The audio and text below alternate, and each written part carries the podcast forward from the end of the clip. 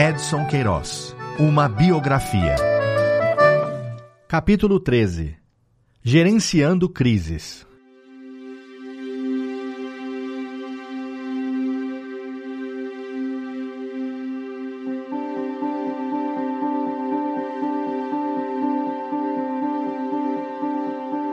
Não bastassem tantos percalços, Edson foi surpreendido em Fortaleza, na manhã de 15 de janeiro de 1958, com a notícia de que o diretor do Departamento Estadual de Saúde do Maranhão, Romualdo de Carvalho, havia interditado o depósito da gás butano em São Luís, situado à rua Euclides Farias, 373. O argumento era de que o galpão vinha provocando incômodos aos moradores da área. Por uma questão de logística, o GLP que abastecia a cidade não procedia de Mataripe. Provinha de outro fornecedor relativamente mais próximo, a refinaria da Companhia de Petróleo do Amazonas, Copan, inaugurada havia um ano às margens do Rio Negro, em Manaus. De acordo com as reclamações dos vizinhos, o gás amazônico emitia um odor intenso, bastante desagradável. Como o serviço de entrega sistemática na capital maranhense ainda estava em vias de implementação, boa parcela dos usuários locais recorria ao depósito para adquirir o produto. Com a interdição, formaram-se gigantescas filas diante do portão de ferro lacrado pelas autoridades. Nos dias subsequentes, centenas de pessoas Muitas delas sentadas sobre os botijões vazios, aguardavam um desfecho para o impasse. O novo contratempo somava-se às dificuldades de reposição dos estoques registradas ao longo do ano anterior, derivadas do racionamento imposto pelo CNP e da explosão do cargueiro Ipanema. Para tornar mais complexa a situação em São Luís, uma greve de marítimos no Pará retivera outras duas embarcações da companhia no porto de Belém, desfalcando a frota e atrasando as entregas regionais. O telefone do escritório da Maranhão Gás Butano, sediado na Avenida Magalhães de Almeida, 194, não parava de tocar.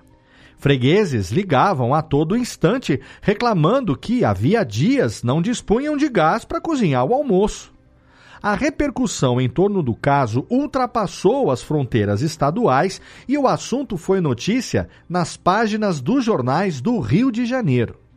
Espera-se providências por parte da matriz da firma, localizada em Fortaleza, a fim de acabar a vexatória situação por que vem passando a população local, cobrou o carioca Correio da Manhã. Edson decidiu gerenciar a crise pessoalmente voou para São Luís e mudou o depósito para uma região mais afastada de zonas residenciais. Ao mesmo tempo, mandou comprar e expedir do Ceará, por terra, um grupo de caminhões novos, apinhados de botijões com o gás de Mataripe, para abastecer o mercado e melhor emparelhar o serviço de entrega em domicílio. Enquanto isso, pelo mar, um navio alugado reforçou a operação de emergência, igualmente carregado com vasilhames de GLP baiano.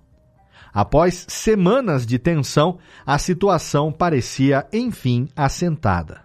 Chegou uma grande partida de gás butano, comemorou a imprensa maranhense. O descarregamento do gás já começou a ser feito. Quando tudo parecia evoluir para um bom termo, deu-se outro brusco revés. No terreno baldio, ao lado do novo armazém, começou a surgir um reservatório clandestino de lixo. Não apenas a população, mas as próprias caçambas do Departamento de Limpeza Pública da Prefeitura tinham sido flagradas despejando detritos e entulhos no lugar. Os jornais de São Luís voltaram a fazer alarde, dada a potencialmente perigosa proximidade do lixão com um galpão de material inflamável.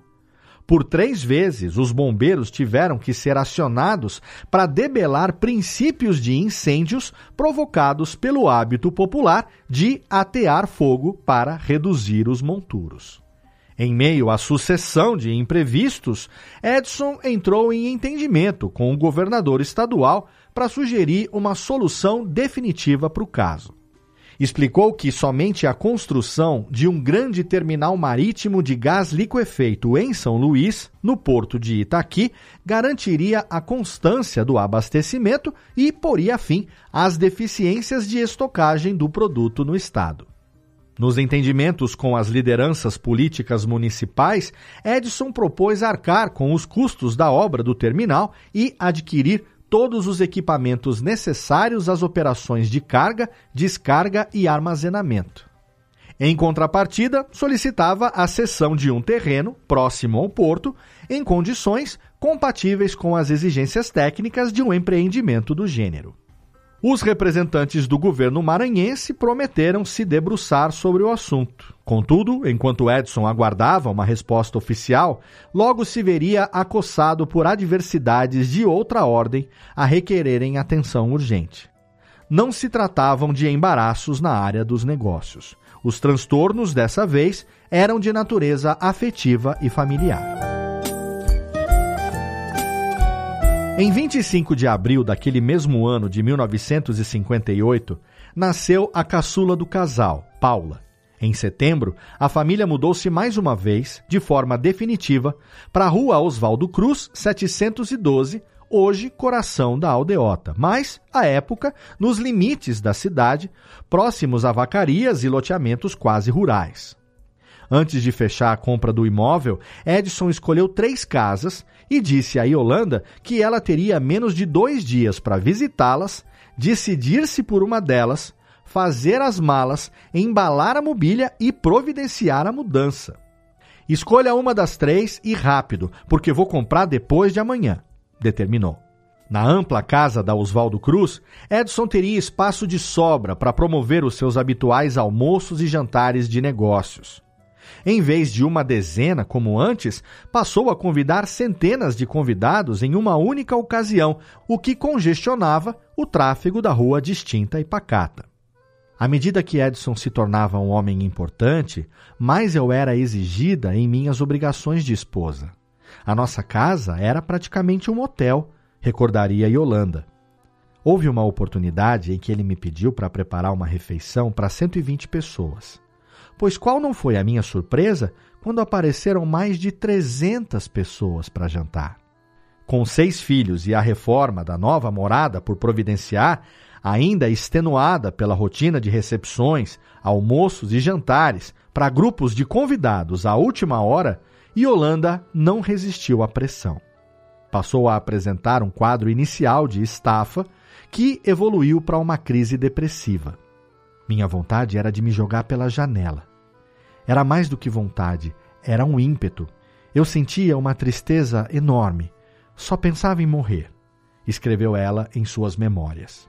Edson percebeu, enfim, que a esposa precisava de ajuda e maior atenção. Concordou que ela fizesse uma viagem para o Rio de Janeiro e, na volta à Fortaleza, depois de submetida aos cuidados do médico Antônio Vandic Ponte, professor da Faculdade de Medicina da Universidade Federal do Ceará, passasse dois meses longe das preocupações domésticas, instalada em uma casa de praia em Iparana, no município vizinho de Calcaia, a 10 quilômetros da capital. Van Dyck, especialista em neuropsiquiatria pela Universidade de Colômbia, primo da mãe de Yolanda, era uma espécie de guru não só para os pacientes a quem atendia, mas também para várias gerações de profissionais da área. Fundador da Casa de Saúde São Gerardo, localizada no bairro homônimo, chocava os colegas mais tradicionalistas ao se dizer favorável à liberação da maconha e a declarar que a homossexualidade não devia ser encarada como uma doença ou um distúrbio de personalidade.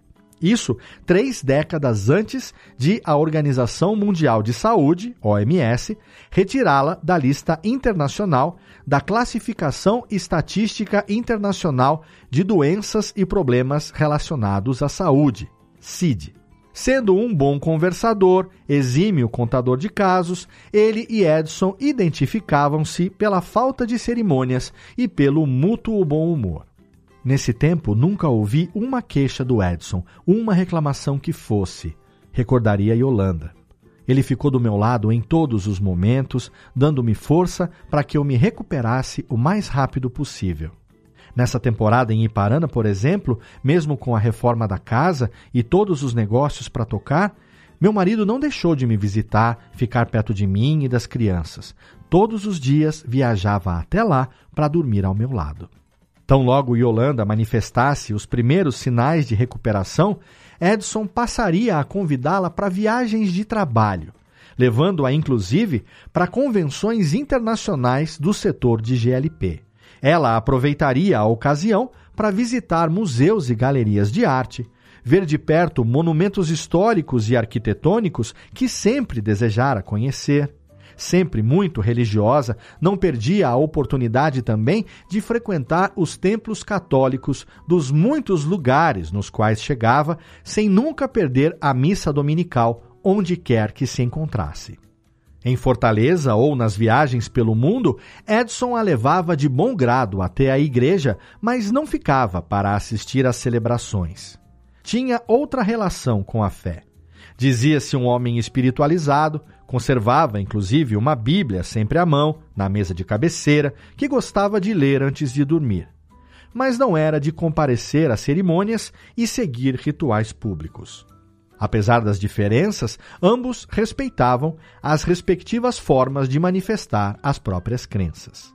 Juntos, nos próximos anos, percorreriam os cinco continentes.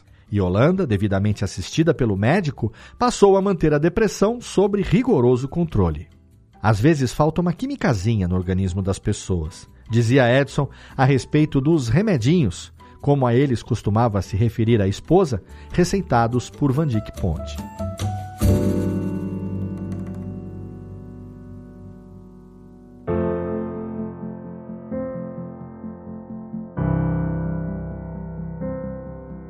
Havia, enfim, boas novas a caminho.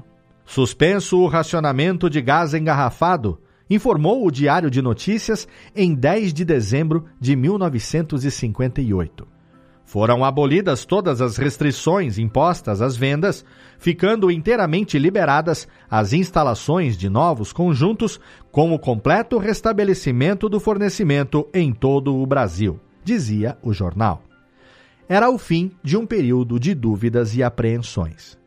Restaurada a normalidade do mercado, Edson dedicou-se a viabilizar um projeto semelhante ao que oferecera, de modo quase simultâneo, ao governo do Maranhão. A construção de um grande terminal oceânico de gás liquefeito no porto de Mucuripe, em Fortaleza. O investimento era relativamente alto, da ordem de 50 milhões de cruzeiros, algo em torno de 25 milhões e 800 mil reais.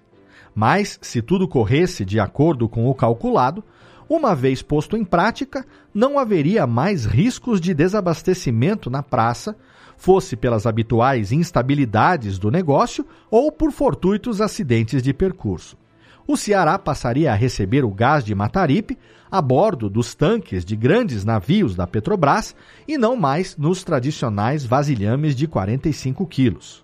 Na chegada, o gás seria descarregado por meio de dutos subterrâneos em reservatórios instalados em terra firme, com capacidade de armazenagem conjunta para centenas de toneladas. Isso garantiria a manutenção permanente dos níveis dos estoques em índices capazes de suprir as necessidades de consumo da região por longos períodos. A etapa de enchimento dos botijões de 13 quilos também seria modernizada. Dos reservatórios, o gás seria envasado na própria base de operações do terminal por meio de uma estação de engarrafamento automatizada, saindo diretamente do local para a entrega no varejo. Depois de obter o apoio do governo do estado, Edson usou do seu prestígio pessoal e acionou o então ministro do Trabalho, Indústria e Comércio, o cearense José Parcifal Barroso, para garantir, junto à Companhia Siderúrgica Nacional, CSN, o fornecimento de chapas de aço cortadas na medida exata dos dutos projetados pelos engenheiros da Gás Butano.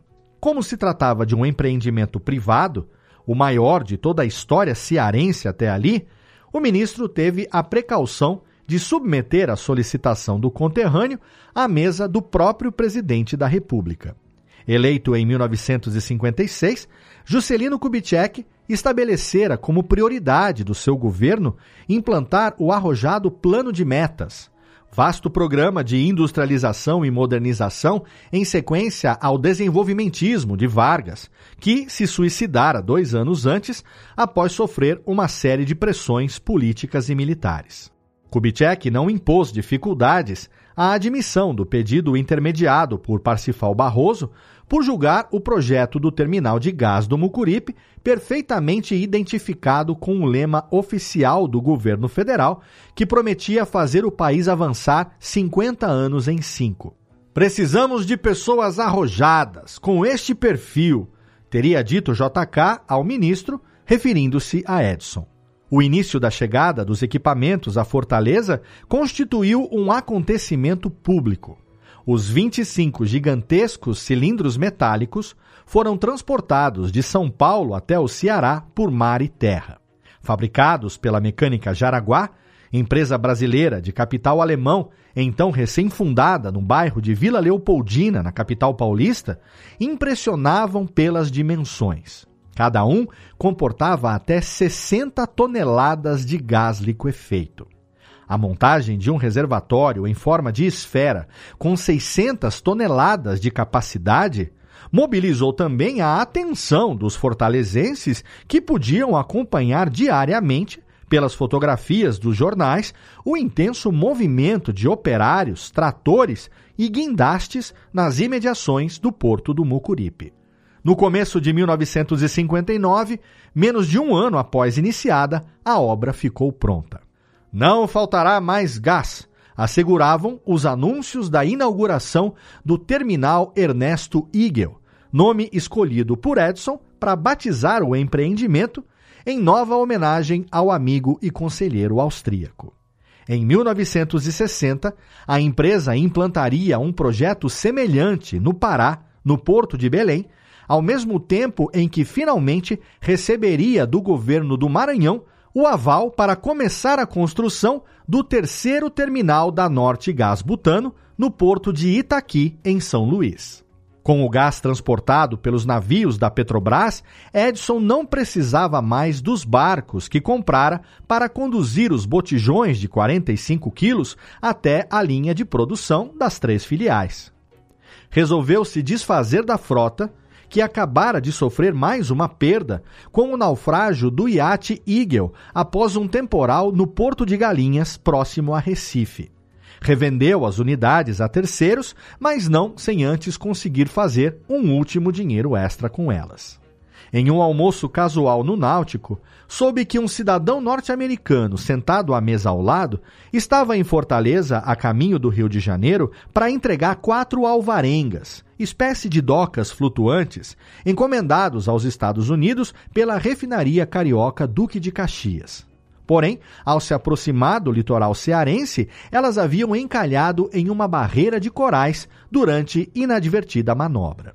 Edson aproximou-se do sujeito, puxou conversa com seu inglês ainda claudicante e se apresentou como proprietário da Edson Queiroz Navegações, que definiu como sendo uma empresa de salvação de embarcações. Deixasse tudo por conta dele. Resolveria o problema, assegurou. Depois de persuadir o americano, rumou até o local, averigou o estado das alvarengas e conseguiu resgatar facilmente três delas, rebocando-as com suas barcaças até o Mucuripe. A quarta e última, todavia, já estava em parte submersa e com o casco arrebentado. Edson mergulhou para avaliar a situação e, após meditar sobre o assunto, ocorreu-lhe uma ideia inusitada. Bombear gás liquefeito para dentro de bolsões de plástico colocados no interior do casco da alvarenga.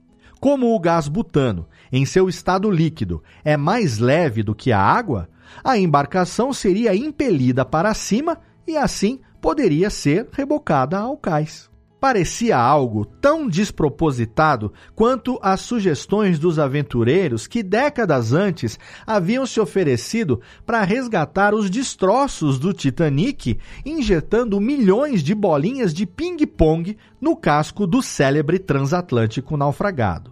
Mas, por mais estapafúrdio que aparentasse ser o procedimento, surtiu efeito. de repente houve um estrondo e a alvarenga foi cuspida para a superfície, contava Edson.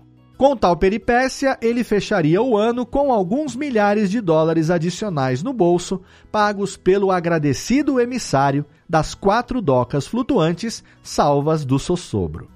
Um reforço financeiro nada desprezível, mas que representava apenas um ganho acessório para uma companhia que, após a instalação dos dois primeiros terminais, já contava com 64 mil clientes domiciliares e passara a fazer 1 milhão e 300 mil visitas anuais no sistema de venda de gás porta a porta.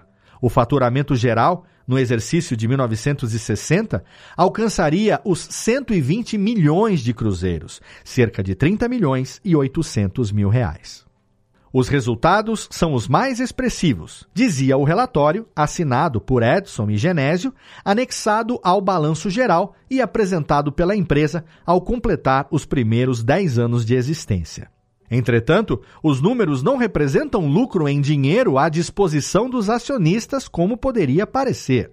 Para continuar crescendo, no lugar de saírem esbanjando o primeiro cabedal conquistado, pai e filho reinvestiriam tudo o que haviam ganho no próprio negócio. Semanas depois da publicação do balanço da empresa, Edson chamou um dos funcionários do terminal, Manuel Martins da Silva, pediu que ele pegasse uma foice e uma picareta no almoxarifado e fosse acompanhá-lo em uma volta pela cidade. Dirigiu então até o extremo da zona oeste de Fortaleza, na Barra do Ceará.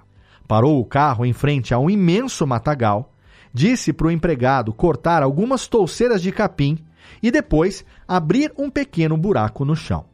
Feito isso, mandou que voltasse até o carro e pegasse lá uma barra de cimento em forma de paralelepípedo. Vai ser aqui, Martins, exclamou enquanto ele próprio, de mangas arregaçadas, encaixava a barra na abertura cavada minutos antes. Vai ser aqui o que, seu Edson? Você vai ver.